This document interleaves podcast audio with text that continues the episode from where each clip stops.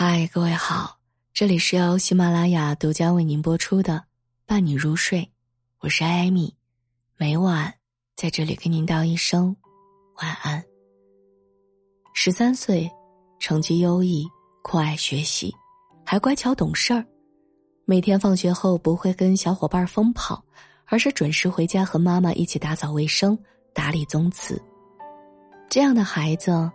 可能是万千家长心目当中对好孩子的定义，但在看似日复一日的重复当中，孩子悄悄有了变化。他在学校里有三个小姐妹，她们追星，喜欢同一个偶像的男团。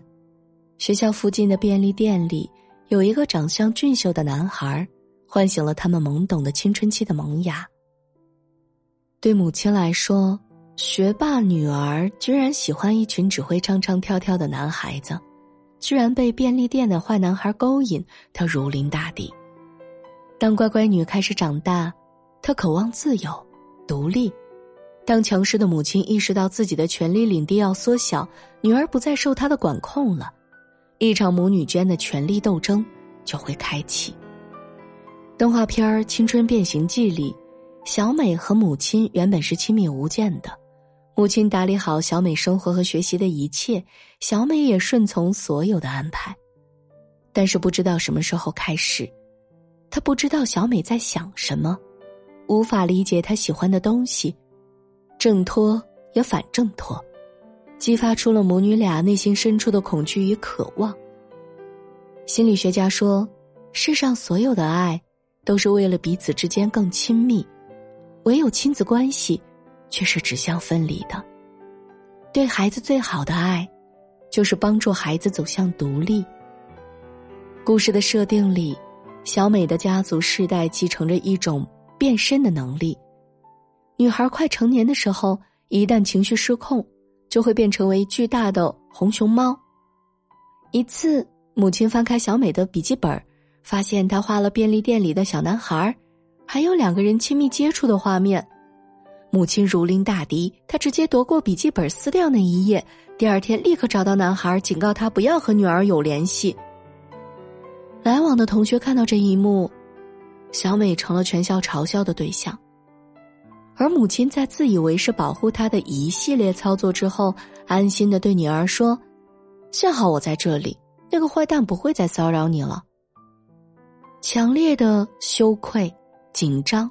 焦虑激发出了小美遗传到的变身能力，每当她情绪爆发，就会变成红熊猫；而当她深呼吸让情绪平复，就会变回正常人的样子。原本以为自己是个怪物，可是母亲知道后却告诉她，这是家族所有女性的命运，自己也曾经和她一样，他们也都有一次机会把这只红熊猫赶走，只要克制情绪。不随便释放，就能够回归正常的生活了。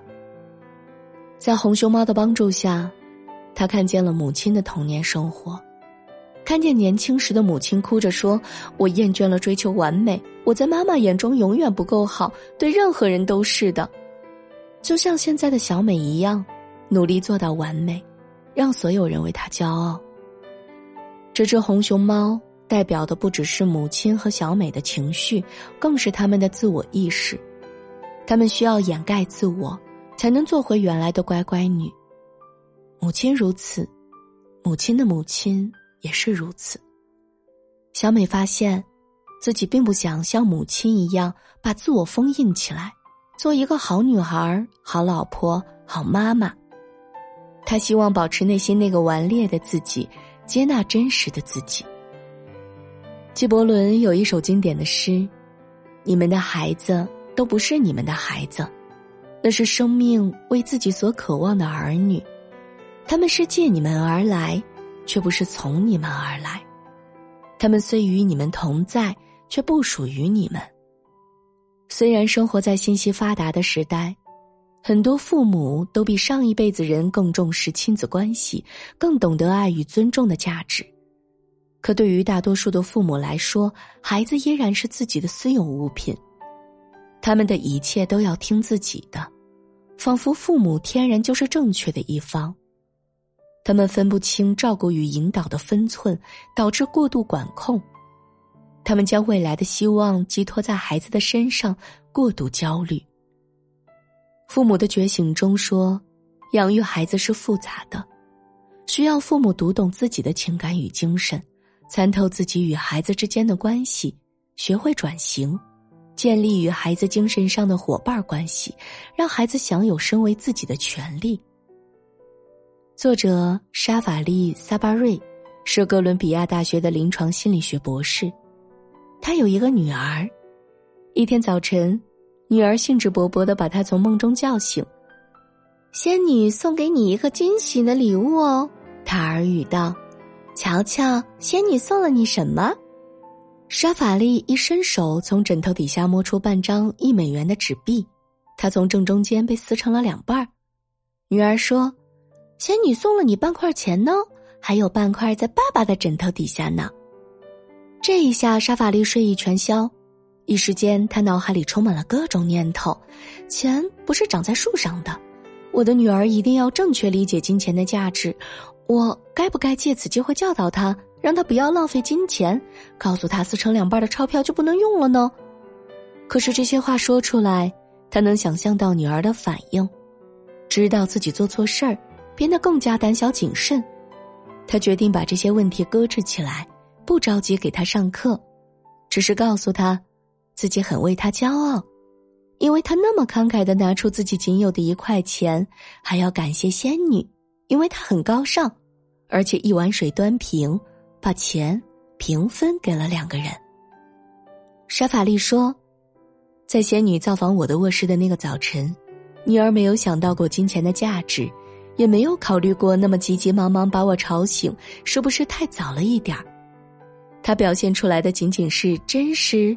美好自主的创造力，看着父母因为仙女的意外访问而高兴，他也就跟着高兴了起来。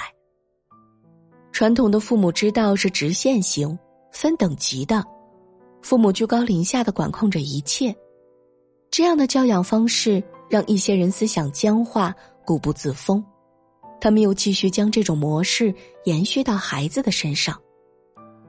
孩子太弱小。他们随时准备接受父母的影响。事实上，不只是成年人能够教育孩子，孩子的出现也在带动成年人的成长。回环式的互动，才是亲子关系真实的模样。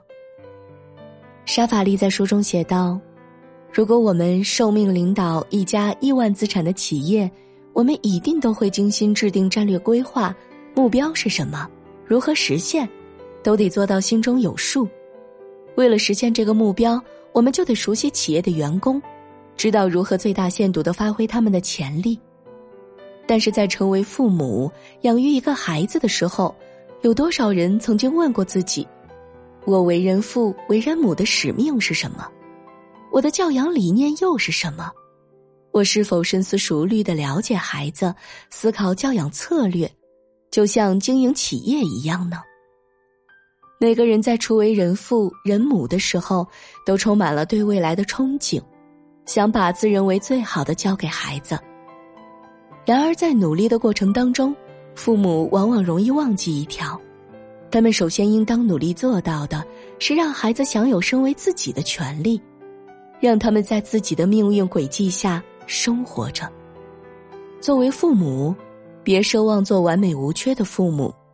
学会带着一种清醒的察觉眼光来看待自身，用尊重、支持、欣赏的态度对待自己的孩子，可以创造出相互支持而又各自独立的美景。这里是由喜马拉雅独家为您播出的《伴你入睡》，我是艾米，每晚在这里跟您道一声晚安。